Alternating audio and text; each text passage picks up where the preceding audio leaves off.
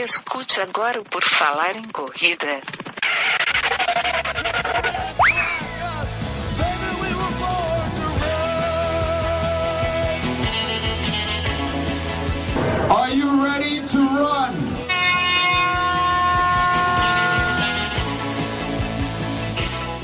Começa agora mais um episódio do podcast O Por Falar e Correr, tocando, querido ouvinte, na sua orelhinha, no seu tímpano. Se você estiver com o volume muito alto, pode dar problema, então não deixe tão alto assim, certo? Começamos aqui mais um episódio. Meu nome é Enio Augusto e o meu convidado de hoje é lá da região norte do Brasil, lá de Manaus, do Amazonas. Vamos conversar com o James Júnior da Two Go Sports, organizadora da Maratona de Manaus, entre outras provas ali pela região. Tudo bem, James? Seja bem-vindo. Obrigado, tudo bem? Para mim é uma honra participar. Estar aqui à disposição para tirar todo tipo de dúvida e participar aí com bastante louvor da, da entrevista. Maravilha, vamos lá. Essa é uma sugestão que veio ali do nosso padrinho, nosso apoiador Washington Lins, que também é nosso quase moderador do grupo de WhatsApp. Ele deu a sugestão e passou o WhatsApp do James. Eu falei com o James, e, é, e aí estamos aqui gravando agora. E eu esperei até passar a maratona de Manaus para ter essas duas edições que já aconteceram em 2018 e 2019 para ter como base. E acabou saindo agora o episódio. Vamos conversar então com o James sobre isso. Para começar, James, uh, antes de tudo, só um, se apresenta para nós aí, para o pessoal, quem tu é, se já praticou esportes, da onde é que tu é, se é daí de Manaus mesmo, quando é que surgiu a ideia de fazer a To Go, conta para nós um pouco aí essa história. Legal, eu sou daqui mesmo, sou, sou manauara, amazonense, sempre pratiquei esporte desde criança, todo tipo de esporte, e acabei me especializando em esporte de aventura, né? Então, a, a, as corridas minhas preferidas são de trilha, corrida de orientação e a corrida de aventura propriamente dita, muito esporte, correr, pedalar, remar, nadar, tudo misturado. Então, é, é, sempre fui atleta nesse sentido, competi bastante nessa tipo de modalidade. E aí, final de 2009 para 2010, montei a empresa para organizar alguns eventos esportivos de futebol. É, organizava o, o, em Manaus uma colônia de férias do Milan, que existia também no Rio de Janeiro e São Paulo, eu trouxe para Manaus. Depois fiz a operação da Copa do Mundo na Arena da Amazônia, durante os quatro jogos, Olimpíadas. E aí, passadas as Olimpíadas, comecei a, a, a, sofrer muito do meu joelho. E aí, no lugar de competir, eu passei a organizar os eventos de corrida. Então, a gente organizou umas corridas de obstáculo, depois corrida de rua. E aí, sempre trazendo algumas novidades, inovando, buscando fazer o que eu gosto apresentando em forma de evento para as pessoas que, que, que aqui residem, né? Então tá. a gente organizou alguns ah, tá, eventos tá, de trilha, por exemplo, o Circuito Trilha e Praia, que são quatro etapas que envolve selva e praia do Rio Negro. São visuais fantásticos e de bastante dificuldade, né, em termos de correr em selva mesmo, em locais de difícil acesso. Então, assim, fechado para um público de 150, 180 pessoas, tanto mountain bike quanto corrida. E também organiza os eventos de corrida festivo, né, do Exército, da Polícia Federal, da Polícia Militar, do Corpo de Bombeiros, do Ministério Público, entre outros eventos aqui que tá a gente diz que a força está com a gente, né? é, fui oficial R2 também do Exército e acaba tendo esse, esse viés aí da vibração, né, do, do, de você ter ali no evento aquela pegada militarizada no evento. A Maratona de Manaus ela é uma, um evento que a gente desenvolveu com muito carinho. Primeiro, porque ele oportuniza você correr toda a história da nossa cidade. Né? É, ela larga onde o Amazonas foi elevado à categoria de província e deu o berço para a criação da cidade de Manaus. E aí nós passamos por todo o centro histórico, todos os prédios e monumentos que contam a história e desenvolvimento da cidade e finaliza na Ponta Negra. Então, costumamos fazer os eventos largando do ponto A, chegando no ponto B, para que a pessoa tenha ali que, esse desafio. Então é uma maratona difícil, né? Os atletas que aqui vêm classificam, né? Não são palavras minhas, são os atletas que correm como a mais difícil do Brasil. É difícil no sentido do nosso clima quente e úmido, mas a parte de altimetria, que se divide em duas, né? A subida e as descidas. Então, é. se eu somar a subida e a descida, a gente tem mais de 1.100 metros de, de, de nível, né? Só de subida são 560. Então é, é, é uma maratona difícil realmente em termos de resultado. Você tem ideia, na primeira edição, o campeão da maratona do Rio de Janeiro ele correu aqui e foi campeão também. No Rio ele fez 2,18, aqui ele fez 2,31. E até agora ninguém conseguiu fazer abaixo de 2,31 na maratona. Então a questão de clima a gente ameniza. Nós passamos a largada para as 4 horas da manhã, no mês de novembro, que é um mês mais ameno, e acabamos é, exagerando na hidratação, exagerando porque a gente tem um ponto de hidratação a cada 2,5 km. Temos quatro pontos que a gente oferta esponja. E aí são essas peculiaridades que diferenciam organizar evento em Manaus de qualquer outra região do país. Né? Por exemplo, no sul, você colocar um ponto de hidratação a cada 5 km, o cara nem sente falta da água. Aqui, com 2,5, já chega desesperado no ponto de água. É, o uhum. gelo é muito importante, água bem geladinha, bastante gelo, então a logística de gelo é bem pesada, assim como temos também que desenvolver algumas coisas. Por exemplo, o isotônico. Aí para o sul é comum você ter o isotônico no sachê, né? Para cá é inviável, porque a logística da fábrica que produz é no Rio de Janeiro, fica muito caro vir para cá. Então o que, que nós fizemos? Nós compramos o isotônico em pó, desenvolvemos uma, uma parceria aqui com equipamento de invase, uma embalagem, e aí nós criamos um, um, um isotônico envasado só para maratona. Então ele é feito ali 12 horas antes do evento, e colocado logisticamente pontos estratégicos para ter o isotônico em sachê e ele ser mais prático, tá ali bem geladinho e bem fresquinho para o corredor. E também colocamos alguns pontos com esponja. Então a gente vai numa fábrica de colchão, eles criam uma esponja específica para o evento, algumas tinas com gelo e água para quando o atleta passar, ele pega a esponja frescando no percurso, mas ali para o final do percurso. Né? Então são algumas ações que nós colocamos para que o atleta tenha um maior conforto durante a maratona nesse percurso nosso, que não é fácil. Mas aí, só para eu entender, a começar a organizar a corrida de fato, quando é que foi o ano que tu começou? 2016. E qual foi a primeira corrida que tu organizou, que tu conseguiu fazer? Foi uma corrida de obstáculos chamada Maximus Race, e uma semana depois a corrida da infantaria, que é do primeiro batalhão de infantaria de selva. É uma corrida tá. de 5 e 10 km. E nesse começo aí, tu já tinha a experiência de outros eventos e tal esportivos, mas esse de corrida é, foi muito diferente fazer. Como é que foi para tu mudar, digamos, para essa área? Tu teve alguma particularidade, alguma dificuldade que tu enfrentou? Então, a, a minha formação é administração, também tenho um pós mestrado em, em, gestão financeira e organização geral de eventos. Então, tem um planejamento, tem um estudo. Como eu disse previamente, fui atleta há muitos anos, então, participei de eventos de alto nível como de baixíssimo nível, e eu, como atleta, tenho aquela percepção do que, que é o ideal para o atleta. Então, a gente desenha o evento buscando é, ofertar ao atleta o, o, que nós, como atletas, queremos. Então, o, o, ambos os eventos foram muito bons, é, é, mas ao mesmo tempo a gente aprende e vai melhorando. Mas é uma melhoria de gestão, né? E de qualidade no que vai ofertando. Olha, aqui pode ser melhor, então para outro evento vamos evoluindo. E aí chegamos agora numa evolução com um viés muito ambiental, né? O que, é esse viés ambiental? Exemplo, nos pontos de, de hidratação, nós colocamos sempre em torno de 15 a 20 lixeiras descartáveis para que a gente tenha um percurso limpo, ou seja, isso aí melhora duas situações. A primeira, que o atleta que vem correndo não tem nada para ele pisar em cima, e depois é a parte de educação ambiental mesmo, né? que está todo mundo jogando seu lixo no lixo. E esse lixo é todo recolhido, reciclado e feito novos sacos de lixo. Então, é, é dentro dessa visão aí que vai agregando valor os eventos. E a gente percebe, às vezes, como melhorar ainda mais uma largada, como, como melhorar horário. Por exemplo, nossos eventos aqui de corrida de rua, Corrida do Fogo, nós fizemos com a largada às 6h20 da manhã, com uma forte tendência a chegar às 6 horas. Então, é uma coisa que a gente vai mudando a cultura. Antigamente você tinha que corrida de rua que largava às 8 da manhã, uma coisa horrível. Baixou para 7h30, baixou para as 7, 6h30. 6 e 20 e esperamos chegar aí próximo das 6 horas. O, o povo precisa acostumar também, né? parte do tá mais cedo no local. Então não é uma coisa simples. E isso a gente vai desenvolvendo para que possamos ter uma melhor qualidade. Com essa qualidade, é um clima melhor para você correr, né? Porque o sol aqui, quando ele resolve aparecer, realmente ele é bem complexo. É, uma coisa que eu ia perguntar que é o seguinte: tem época boa para correr em Manaus ou horário bom para correr? Porque, pela minha conhecimento muito raso, me parece que toda hora e todo mês não é um, uma situação boa para você correr, né? Como é que faz para organizar uma corrida assim? Tem alguma é, época, algum horário que seja bom assim, é, ou seja menos ruim?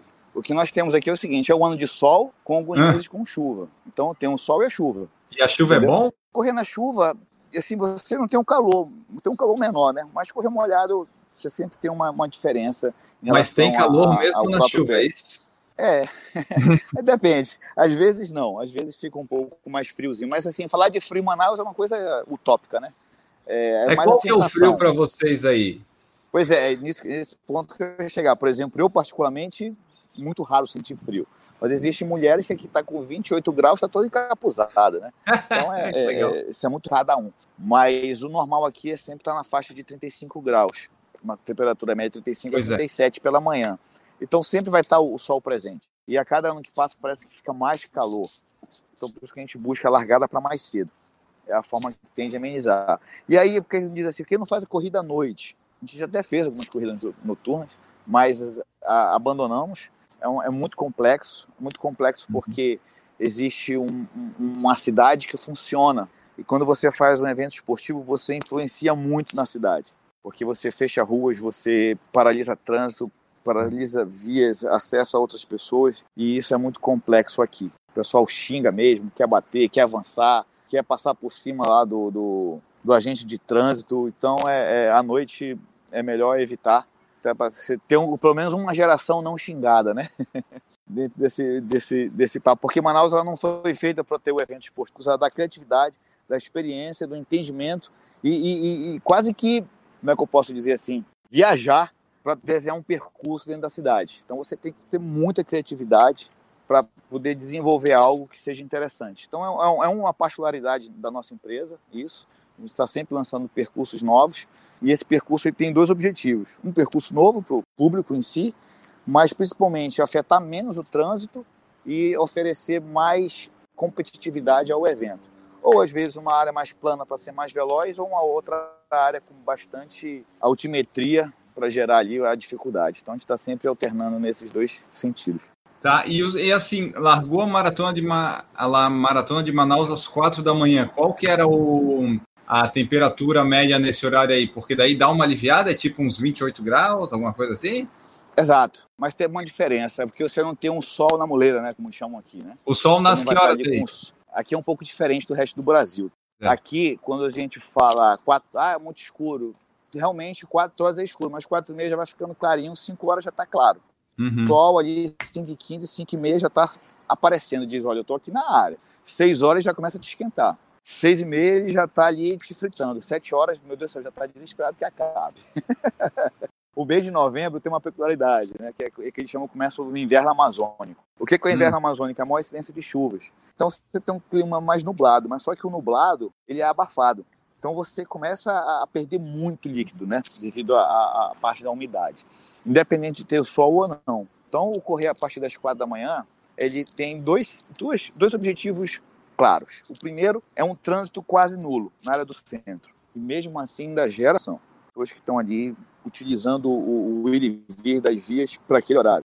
E para o atleta, a maior Às segurança com relação a trânsito Jesus. e a parte de, de de estar tá correndo ali sem o sol estar tá presente, né? Agora, com relação ao calor, vai, vai depender. Se tiver, por exemplo, esse ano foi bem mais frio que o ano passado, o evento. É, teve chuva durante o evento, mas também quando a chuva passou, o sol que veio foi um sol assim que desesperador, que todo mundo rezou para vir chuva, como era uma reza contínua, a chuva veio de novo.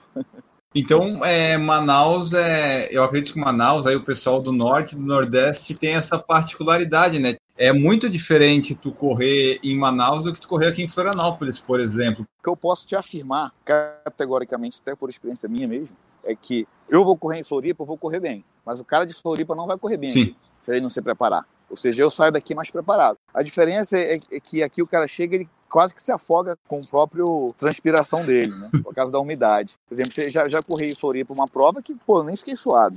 Entendeu? Tanto vento, clima bem. Na época ele estava em torno de 14, 13, 14 graus. Pô, o cara nem, não fica nem, né, não fica nem molhado. Aqui, na largada, tu já está encharcado. É, é, isso muda a organização do evento, né? Isso muda toda a tua projeção em termos de quantidade de água para hidratação, quantidade de gelo, quantidade de pontos, é, reposição da água no ponto. Então são peculiaridades de quem, se não vivencia aqui e chegar para organizar, vai pecar na organização.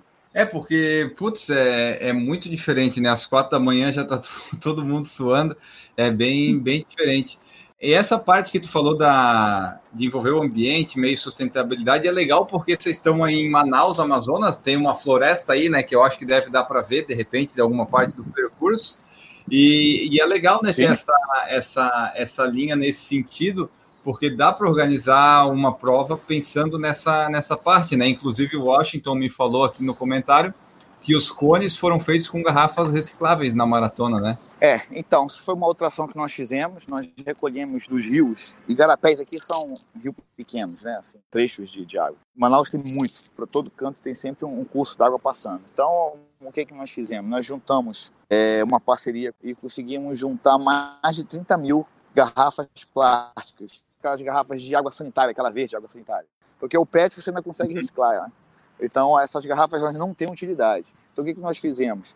Como a operação de cone na primeira, na primeira maratona sofreu muito roubo, era muito cone destruído por carro. Raiva, motoqueiro vem, fica chutando cone, né? E ônibus passa por cima, e, e outros carros que ficam roubando os cones literalmente mesmo. Aí nós tivemos a ideia, pô, tem que fazer um, um cone descartável, né? Aí conversando surgiu a ideia de, de fazer algo assim. Então nós conseguimos recolher 30 mil garrafas plásticas e aí nós juntamos, é, é, é um, um, grupo de senhoras que são artesãs e desenvolvemos o cone, o sinalizador. Fomos junto à, área de trânsito e demos o, o, o visual que o código de trânsito autoriza. Ainda tem isso, né? O primeiro cone estava super show, mas ele não, não, não seria visto como um cone pelo código de trânsito. A gente tivemos que se adaptar e criar essa situação. E aí nós fizemos em torno de 3 mil unidades e sinalizamos o percurso com esse material. Pô, que legal. Pelo que tu falou, me parece que o pessoal aí do trânsito, da cidade, eles parecem ser um pouco menos pacientes do que no resto do Brasil, me parece. Porque do jeito que tu falou aí, algumas situações é, são complicadas do trânsito, aí o, o pessoal, os motoristas não respeitam? É, né, é aquela questão como eu falei, né? Imagina você, se coloca no lado contrário. Você tem ali um trabalho que você tem um horário a chegar. Aí você vai chegar naquele local ali, você tem que parar e tá passando aquela multidão de gente. Mas foi às quatro assim, da manhã? É, é, porque passa próximo a uma feira, né? Ah. Então tem uma, essa situação. Entre outras peculiaridades aí da cidade. O pessoal que está saindo de casa de show, de boate, essas coisas. E aí você está lá parado esperando, e aí você tá no, começa a esquentar, né? Você está ali no sol, você quer ir embora, quer sair, aí você começa a buzinar. Aí uma buzina, hoje está todo mundo na pilha, né? Então é uma coisa que a gente está aí a todo tempo batendo forte essa informação para que a gente mude essa cultura. Então, só que não muda do dia para noite, né? Eu acredito que nessa próxima edição já vai estar tá melhor, na quarta melhor ainda, e assim sucessivamente, até chegar num ponto de que por todo canto que os nossos corredores passarem, estarem sendo aplaudidos e não mais xingados, né? Melhorou muito em relação à primeira para a segunda edição, a área do centro. Tinha várias casas Pô, o pessoal na janela de madrugada, torcendo, batendo palma, coisa que não aconteceu na primeira. Dos seis pontos de trânsito, só três que a gente teve problema no, no, no centro. Assim, problema no sentido da pessoa estar tá buzinando. Assim, a gente já até confunde, não sabe se o cara tá buzinando, se ele tá torcendo, se ele tá buzinando porque ele tá xingando, né? Quando ele buzina xingando, ele buzina e xinga ao mesmo tempo. Acho que daí dá pra, dá pra diferenciar. É. E como eu falei, Manaus é uma cidade preparada. Por exemplo, Rio de Janeiro. Você coloca a corrida pela orla, você tem a cidade funcionando todo dia, uma rua depois. Não muda nada no trânsito. Aqui não. Se eu fecho uma rua, por exemplo, a Rua Paraíba, ou a João Batista, ou a Rua da Ponta Negra, acabou. Não quer ter por onde o cara passar. Então eu vou criar um caos no trânsito. Não tem jeito. Isso aí é, é porque a cidade não foi preparada para isso. Não tem alternativa. 90% das vias nós dividimos com carro tem a sinalização com cone e o carro passando junto. Não tem aqui aquelas ruas exclusivas para estar tá correndo. Por exemplo, eu fui na maratona de Paris. Na maratona de Paris não tem um único cone, um percurso inteiro. Nenhum cone. O que tem é um chão pintado de, da largada à chegada. Você segue aquela linha e mais nada. Mas todas as ruas estão exclusivas para a corrida. E as pessoas respeitam. Né? Só passando ali na parte da, da torre, que tem uns gradis para evitar a travessia de pedestre. Mas o restante não tem, não tem sinalização nenhuma. A 500 metros da chegada que você tem os dois lados ali com placas e toda aquela beleza da, da, da chegada da, das maratonas europeias. Mas uhum. os outros 41 quilômetros e meio não tem nada, absolutamente nada, é só a rua de você correndo e aquela multidão que parece que acabou de largar, né? É, então, esse negócio então, aí, acho que quanto mais, mais fizer, mais tiver, o pessoal vai se habituando, né? Pelo que tu falou, a cidade não é planejada porque falta rua. Área, de, tem muitas vias principais que são utilizadas de forma constante. É, e você vai, só vai ter ali uma via mais liberta ali próximo já da chegada. Que mesmo assim, você tem morador lá que precisa ter uma via de, de escape, etc. Assim, Manaus é uma cidade muito grande, ela é a maior cidade da região norte e foi um crescimento muito rápido. Esse crescimento rápido, ele você passa a ter uma cidade ainda com pensamento provinciano, mas numa particularidade de cidade grande. Então, você está passando por um momento cultural de, de, de rompimento de, de entendimento do que é tudo, né? de que há necessidade de grandes eventos esportivos, a necessidade de grandes shows, a necessidade, por exemplo, a Copa do Mundo, né? Todas as ruas interditadas, aquela coisa, o dia não funcionou, as empresas é diferente. A corrida não tem isso. Não há proporção ainda, mas vamos supor, um dia que a maratona de Manaus chegar a 10, 15, 20 mil pessoas, é diferente. A cidade se posiciona uhum. diferente. Então, olha, isso aqui vai ser 100% fechado, aqui não vai, não vai abrir, porque você gera tanto recurso para desenvolver isso, como a cidade vai te dar o apoio referente ao porte da estrutura do evento que você está fazendo. Então é uma uhum. coisa que eu acredito que vai chegar a esse momento e a cidade vai crescendo junto. E o evento vai se tornando Sim. conhecido também na cidade, aquela repetindo a mesma época da data também, né? Sim, isso é importante. Já sabe que está chegando aquela data, vai ter o evento, o lançamento já bem antecipado. Agora, assim, uma coisa de Brasil, né, que não é interessante. O Brasil ele não, não, funciona bem nisso. Por exemplo, é, os canais de comunicação, geral, TV, jornal, rádio, a gente podia ter um papel social de dizer, olha, vai organizar, não precisa dizer quem é o evento, propaganda para fazer isso, nada disso. Vai existir um evento esportivo tal dia ali, evite a rua tal. Não faz, né? Você tem que pagar para fazer. Então, é, são coisas que, ou se você pega o apoio de um, o outro já fecha a porta, não, não divulga, não fala nada. E aí quem sofre com isso é a população, né? Com a falta de informação. São coisas de Brasil que, ao tempo, a gente vai se articulando e, e criando para fazer com que isso melhore. O Rodolfo Vilela falou, ele participou lá, ele falou que realmente os motoristas não estão acostumados com os eventos. Muitas avenidas apenas uma faixa foi reservada para os corredores, que é o que tu falou também, e vários carros passando em alta velocidade bem próximo dos corredores. Que daí é a questão de educação das pessoas, que né, às vezes tá, é o pessoal em falta. Tu já teve algum problema, algum acidente nessas provas que tu organizou por causa dessa má educação do povo aí? Graças a Deus, não. Todos os nossos, nossos eventos têm seguro, né? Mas esse seguro não resolve. O que a gente tem é, é nas saídas de carro, passagem de carro, a gente utiliza gradil, usa sinalização de, de cones, é, staffs, moto, e sempre sinalizando para o motorista entender que ali está tendo um evento e tem que respeitar. Mas assim, eu posso te dizer que já melhorou muito, já uhum. foi pior. É, e assim, Manaus não é uma cidade que tem corrida todo fim de semana, né? O povo, acho que até por isso às vezes que eles não estão tão acostumados, porque se tivesse que nem não, São não, Paulo, não, não, não, não, não. Agora não. não. De 2016 para cá, a gente tem corrida todo domingo, sem exceção. Às vezes sábado e domingo. Ah, é? Coisa Já boa. Chegou de ter corrida de manhã e de noite. Corrida aqui sem falta todo fim de semana. Ah, legal. Isso é bom. É, então o pessoal vai acostumar, vai acostumar. Exatamente, já está acostumando, isso estou dizendo, está melhorando. Que bom. Está melhorando bastante. Como é que foi que tu chegou na ideia de organizar uma maratona em Manaus? Porque a maratona é uma distância que no Brasil não tem assim ainda uma grande aceitação fora aí de Porto Alegre, São Paulo, Rio. É, é um negócio que está crescendo ainda. Aí como é que tu pensou assim, bom, já que o, o trânsito tem algumas dificuldades, vou fazer logo uma maratona para incomodar de vez o pessoal. Como é que é para organizar uma maratona Mas, em Manaus, essas coisas mais todas? ou menos é isso. o poder público aí para tu conseguir as liberações? Como é que funciona? Se foi Eu tranquilo? Não, não. Fazer, organizar maratona é muito mais difícil que você treinar e correr maratona. Tem nem comparação, é quatro dias sem dormir. É um ano inteiro de perrengue, de autorização, de discussão, de estudo, vai, volta, faz percurso leva a gente de trânsito, aí muda, leva o diretor, leva o presidente, articula, senta, chá de cadeira lá até ser atendido. Mas a gente vai ganhando amizade depois do primeiro evento, segundo, terceiro aí, ao passar dos anos, vão entendendo a importância do evento. Né? Vamos falar um pouquinho de, de economia. Olha só, vieram para cá para Manaus em torno de 1.500 pessoas por, por conta do evento. Todos os voos lotados. Por conta disso, as passagens aéreas sobem muito. A gente pede para as pessoas comprarem com antecedência. É uma coisa que a gente está começando a tentar articular para, ao invés de eles aumentarem o preço, colocar mais voos, né? E manter o preço, para poder ter um maior fluxo e ficar o acesso mais fácil para as pessoas virem para cá. É, o que significa vir esse montante de gente para cá? Posso dizer que houve uma movimentação na economia aqui em torno de 4 a 5 milhões de reais.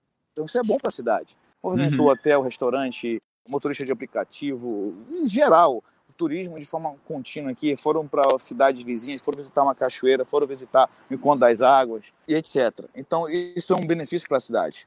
Então, a gente tem que apresentar isso, senão a cidade não enxerga, né? Há o recolhimento de impostos do evento em si também, para a própria cidade.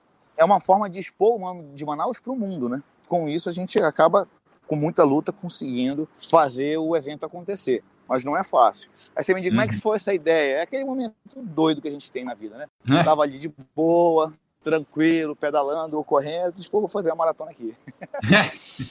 e aí esse desafio é que nos move, esse desafio é que faz ter o, o, o, o gás de, de fazer acontecer. Eu não, não, não vivo de evento, profissão principal, mas é o que dá a adrenalina, é o que dá o gosto, é o desafio, é o fazer acontecer. Desde a Copa do Mundo, eu acho que a maratona foi muito mais difícil de fazer a Copa do Mundo.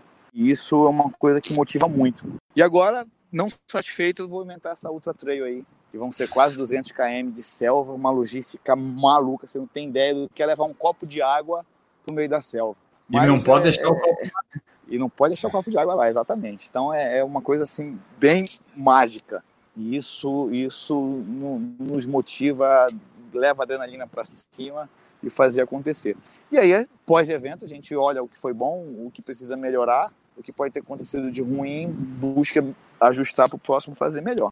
Uhum. A gente tem, acima de tudo, é o respeito ao atleta, né, o respeito ao valor que ele paga, respeito à condição que nós colocamos ele. Eu sou responsável por cada atleta que está ali presente durante o evento me coloco muito à frente disso. Às vezes, uma torção de, de, de, de pé, olha, tem seguro, vamos lá, vamos cuidar, vamos no médico, vamos ajeitar isso. De forma geral, coisa que eu podia nem estar ligando, mas a gente se faz presente. Eu respondo a todas as perguntas, todos os contatos que são feitos, eu pessoalmente me coloco nessa, nessa, nessa condição, porque eu vivencio isso, né? Uhum. Então, é, é, é, aquilo que eu falei no começo. O que eu, eu como atleta, gostaria de, de receber é o que eu faço como organizador. Então, para a terceira maratona, a gente está preparando agora uma coisa especial para os atletas mais lentos. O que, que acontece? Como ela é saiu prata da CBAT, ela tem um limite de 6 horas. Putz, uhum. 6 horas para nossa maratona é sugado, não é todo mundo que consegue. Então você tem aquele grupo de atletas que dá as 6 horas, o relógio fecha e diz, pô, perdi meu certificado, eu vou chegar ali, já acabou o evento e fica um pouco frustrado nesse sentido, né? Caraca, meu irmão, fiz um esforço fenomenal, cheguei, não tem mais evento. Então, eu estou ampliando em mais meia hora. A gente vai chamar assim, inclusive tem um resultado lá do nosso site, vai ter lá.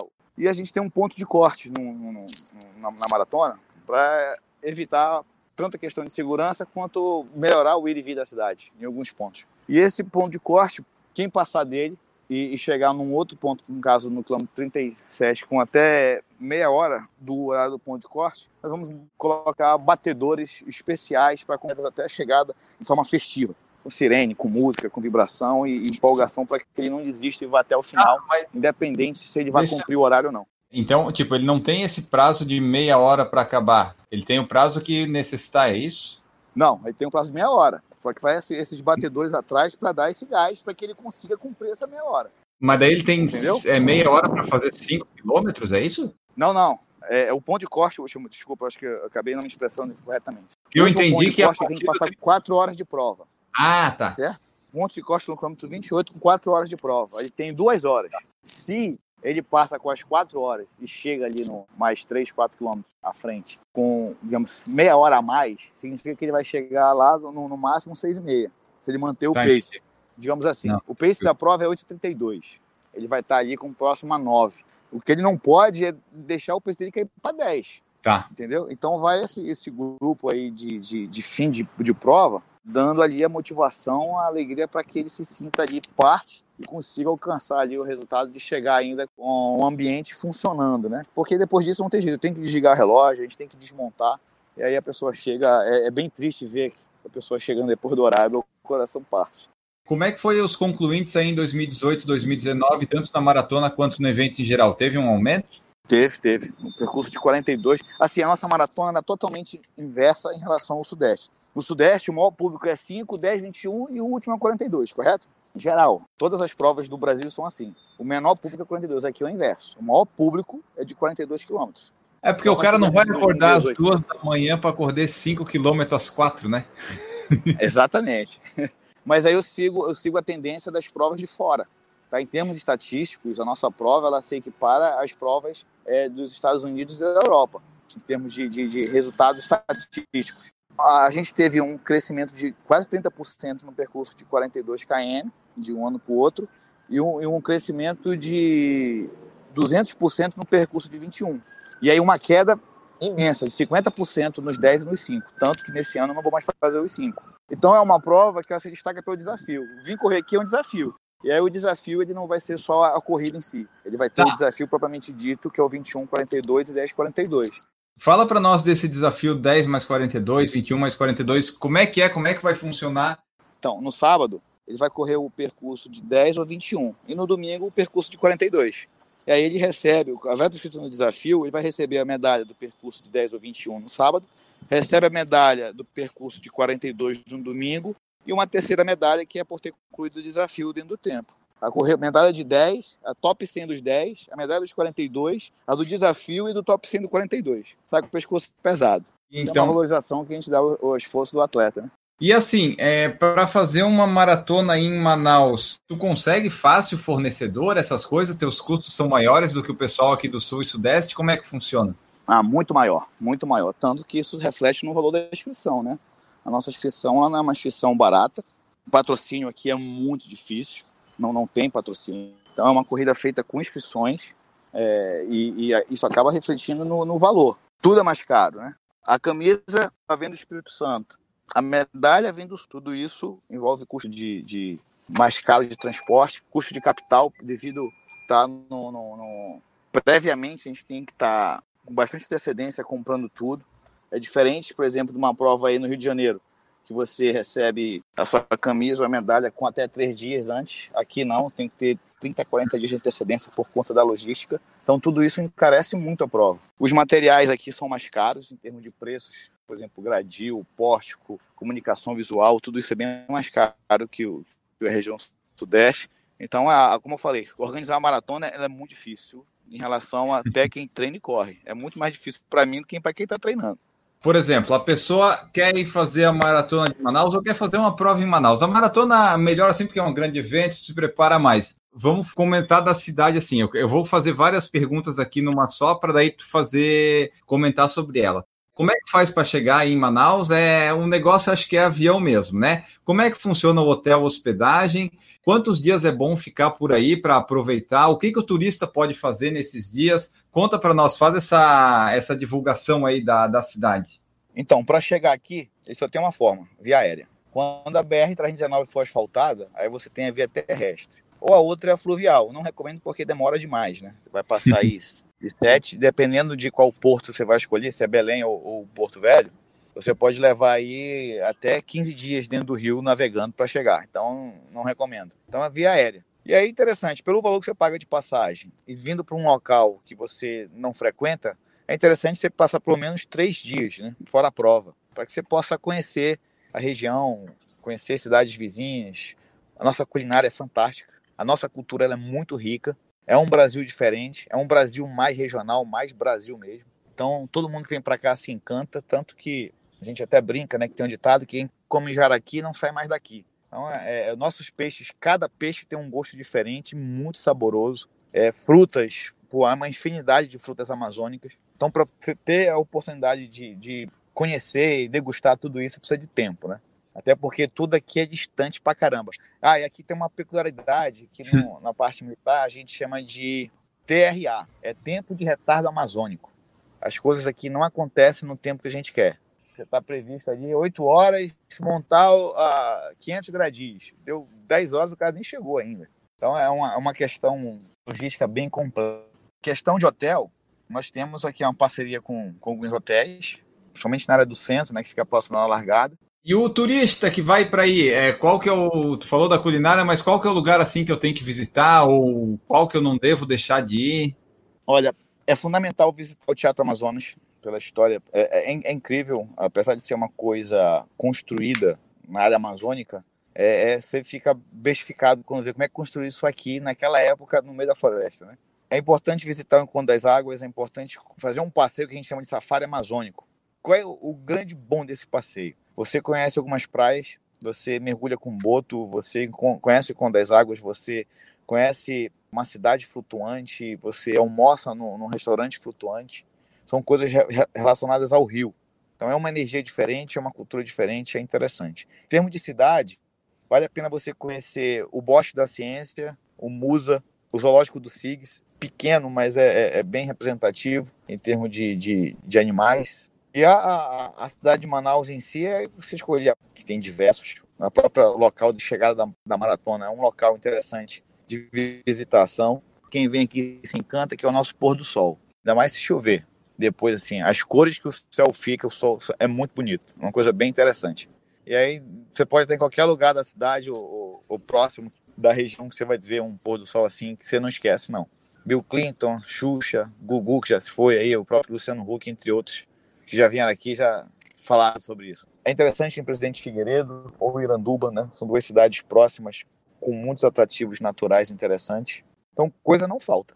E fala para mim quais que são, a, além da Maratona de Manaus, agora que está se estabelecendo, quais que são as corridas assim mais tradicionais da cidade? Tem uma que está na quadragésima, uma na trigésima quinta. Quais que são assim as mais tradicionais que a pessoa que vai lá ou corredor de Manaus tem que fazer? Olha, a corrida tem fantástica, não, mas é uma, uma ideia, é quase 15 minutos de largada, com tanta tropa vibrando, cantando, um percurso bem competitivo. A corrida Tiradentes ela é parecida com relação à corrida da infantaria nesse sentido. E temos também a meia maratona sustentável e a própria maratona, né? Com os eventos mais presentes aí em termos de, de corrida que você não pode perder no ano. E para fechar o ano tem a corrida do fogo. Né? A corrida do fogo também é uma corrida bem vibrante, bem interessante em termos de participação de público e, e a sociedade em si os percursos tradicionais da cidade aí. Por exemplo, Florianópolis é na beira-mar, São Paulo é Ibirapuera, Marginal Pinheiros, essas coisas. Qual que é o lugar onde o pessoal corre, onde as corridas acontecem é, em Manaus, os mais populares? Mais populares são a Ponta Negra, a Avenida das Torres e a Ponte, Ponte do Rio Negro. E assim, tu falou da ultra lá que tu quer fazer, falou da selva, do que não pode fazer à noite e tal. É fácil conseguir correr aí pela selva amazônica? Precisa de liberação? É muito complexo organizar isso aí, conseguir essas liberações? Depende de onde vai ser. Cada localidade tem a sua forma de acesso. Por exemplo, aonde nós vamos fazer o evento, eu preciso de uma autoridade municipal por saindo de uma reserva. Mas há outros eventos que a propriedade é privada, eu não preciso dessa autorização, e sim do dono do imóvel. Então é isso que, tá. que muda. Agora, dentro da selva, cada local tem a sua, a sua situação, né? Tem risco assim, de encontrar animais selvagens? Então, a gente não costuma ter nenhum tipo de situação que ocorra isso. Até porque não, não conheço na história que isso é. tenha acontecido. Assim, agora acontece, você está correndo, você vê uma cobra passando, tipo de, de outro animal, como uma, uma cutia, ou pássaros, de uma infinidade de pássaros. É, mas estão no ambiente dele, você que está invadindo ali, né? Então assim, a gente é. tem que entender isso, tem que respeitar. O ambiente é dos animais, nós é que estamos ali de passagem. Então, isso colocado e entendido pelo atleta, tem uma harmonia acontecendo. Agora, o que acontece é que a nossa floresta, você estuda na geografia, que aqui é uma planície, né? Mas não existe essa planície, não. Você sobe e desce o tempo inteiro. Hum. Às vezes subidas muito íngremes, pesadas. A gente fazia um evento aqui que era uma coisa de um quilômetro só. Um quilômetro de subida. Uma corrida bem punk. É, bem interessante. Era um quilômetro que ninguém conseguia chegar correndo. Né? É só um quilômetro, era, mas ninguém conseguia chegar correndo. Eu estava vendo aqui, pensando cá comigo, o corredor de rua que corre na rua em Manaus, ele é um ser que está preparado para correr, acho que em qualquer lugar do mundo, né? Ah, sem dúvida. Isso aí eu, eu te garanto. Eu afirmo, sem problema algum. Porque, putz, é, eu acho que é mais fácil a pessoa, um corredor de rua ser um corredor de esteira em Manaus, né? Porque, putz, tem que acordar muito cedo para fugir do calor e ainda assim não consegue fugir. Para a pessoa correr na rua em Manaus, a pessoa tem que gostar muito, né? Tem que querer. Exatamente. Olha, eu vou te dar um dado estatístico aqui bem interessante. Tá? Eu acredito que poucos tenham isso daí. É, hoje, estou falando de Brasil agora, não mais de Manaus, tá? quase 80% dos corredores, então de 78, uns quebradinhos, vai mudar um pouquinho de cada para região, passando um pouquinho de 80 ou ficando ali 76, é, eles correm porque eles estão saindo de uma depressão ou de um vício de droga, de álcool, de um problema de relacionamento, ou um problema de trabalho, perda de um ente muito querido, ou seja, de algo ruim, onde a corrida o trouxe para a vida novamente. É, e a corrida passa a ser o, o maior objetivo dele. É ali, é ali que está a vida novamente. Ali, é ali que ele encontra a força do vencer a si mesmo, de superar, de estar tá ali crescendo. E aí não importa, né? Aonde é, que horas é, como uhum. tá, se tá com sol, se tá com chuva, o que for, ali é, é, é, a, é a vida dele que tá voltando de forma efetiva, feliz, que tá dando ali a energia para ele continuar. Então ele vai correr. Então a gente tem, em média, meus eventos tem ali em torno de 1.800 a 2.000 inscritos, com mais aí 500, 600 pipocas, quase 3 mil pessoas em fim de semana correndo independente do clima e da hora. Então, a, a, a, corrida de rua, não só aqui, mas como no Brasil todo, ela salva vidas. E as pessoas que são salvas pela corrida, elas estão ali à disposição como correr no que você propõe. Cabe a você, organizador, atender a necessidade deles em termos de porque ele está pagando, né? Termos de percurso demarcado, hidratação, cumprir horário. A gente aqui não, não atrasa nem um segundo. O horário é especificamente no horário determinado. Você faz uma premiação rápida. Você oferta um pós-prova interessante com algumas experiências, seja de fruta, seja de hidratação, seja de massagem, etc., de acordo com o kit que ele compra. Então a gente busca inovar muito nisso. Por exemplo, a gente oferece três tipos de kit. Né? O kit simples, que é só para participar do evento com dor de peito, num valor bem acessível. O kit tradicional, que é esse kit normal com a camisa. E um kit VIP que agrega mais serviços. Então, o corredor se posiciona como ele deseja, de acordo com o bolso e vontade para aquele evento, pela paixão que ele tem. A paixão pela corrida de rua, ela faz com que as pessoas realmente aqui sejam um pouquinho mais apaixonadas. Por exemplo, o Rio de Janeiro, vai para mais quase 800 pessoas correr a Maratona do Rio. Floripa vai um monte também. São Paulo, outro monte. O Rio é queridinha, né? Sim. Pelo Rio de Janeiro em si. E é crescente o tempo inteiro essa situação da corrida de rua. Assim como a corrida de obstáculo é outro público totalmente diferente, a corrida de trilha é outro público totalmente diferente. Algumas pessoas acabam participando dos três tipos de evento, né? É que o esporte está presente, está mudando bem a, vida das pessoas para melhor, né? Vamos uhum. fazer sempre todos os eventos é corrida para criança. Então a corridinha Kids também está crescendo bastante. E aí a gente vai perpetuando o esporte. e com isso é um negócio, né? Tem algo que tu acha importante ressaltar, abordar que a gente não falou? Ah, sim, eu acho que desmitificar um pouco o Brasil, né? É muito fácil descer, né? As pessoas não estão acostumadas a subir. Então, eu convido as pessoas para vir correr no norte. Se não puder uhum. vir na época da maratona, vem na época da corrida da infantaria em maio, vem na época no meio do ano ali também, ou, ou pro fim do ano. Seja qual for a época, vai ter corrida, independente de ser eu ou não organizador. Eu acho que vale a pena vir conhecer Manaus, correr em Manaus assim como Belém, ou, ou Boa Vista, Porto Velho, Tocantins, lá no, no, no Amapá, tudo é uma experiência diferente. É diferente do resto do Brasil em termos de público. Você vai ver que é um público mais acolhedor, um público mais unido, um público preocupado com você, um público que está ali querendo fazer amizade, querendo conversar, trocar ideia. Então, é, é vale a experiência. Fica aí o convite para vir correr na nossa maratona, principalmente. Eu um dia pretendo ir, não sei se vai ser ano que vem, 2020, mas um dia, quem sabe. Fica aí o convite, né, para o pessoal ir lá para Manaus conhecer, participar da prova, dar uma sofridinha no calor, ver que o lugar que você corre não é tão ruim assim no clima, né? Se você reclama de calor e tal, é que você não correu em Manaus ainda. E outra, né? O calor aqui maior é humano. O calor humano aqui ele é mais forte. Muito bom. Ótimo. Bom, pessoal, essa foi aqui a nossa conversa com o James Júnior, lá da To Go Sports, que organiza a Maratona de Manaus, entre outras provas. Se você gostou, se você quiser, mande seu feedback para nós. Pode ser para ele lá no perfil da To Go, do Maratona de Manaus. Enfim, conta o que, que você achou. Manda seu questionamento, seja para nós, para ele, que daí ele te responde também. Enfim, esperamos que vocês tenham gostado aqui dessa nossa abordagem sobre correr em Manaus, né? Esse episódio é quase como você saber como é que você faz para chegar e o que, que você faz em Manaus, como é que é a vida lá em Manaus nesse quesito da corrida, né? Antes de ir embora de eu me despedir do James, sempre lembrar vocês que tem as formas de apoiar aqui o PFC. Você pode fazer como faz o Washington Lins, que é nosso ouvinte apoiador lá de Manaus, que correu esse ano a meia maratona, se eu não estou enganado, lá da, de, de Manaus. Isso. Ano passado ele correu, acho também, não sei, mas ele tinha, ele tinha pretensão de fazer a maratona, mas deu uma lesão lá, teve que mudar os planos. Mas enfim, você pode fazer como faz o Washington e nos apoiar aqui a partir de um real e fazer parte dos apoiadores do PFC que estamos espalhados pelo mundo e pelo Brasil. Agora sim podemos ir embora. James, muito obrigado pela tua presença aqui. Eu quero agradecer e pedir para tu deixar uma mensagem final e os teus contatos sites, enfim, redes sociais para o pessoal que quiser procurar, contatar, se inscrever, tirar dúvida. Muito obrigado. Obrigado, Enio. Eu agradeço o espaço, agradeço o interesse aí em, em conversar conosco. Eu reforço o convite novamente para vir a Manaus. Pode nos seguir no arroba Sport no Instagram e Face. É, o Instagram Maratona de Manaus. Temos o nosso site maratonademanaus.com.br. É, além de nos seguir, outra forma de contato é via WhatsApp, né, no 929-8804-6725, contato direto comigo. Qualquer dúvida, estamos aqui para apoiar, seja qual período para comprar passagem aérea, qual hotel se hospedar, sobre o percurso, sobre estadia, o que fazer, está aqui à disposição. É um prazer enorme fazer evento esportivo, a gente faz com muita paixão, com muito amor.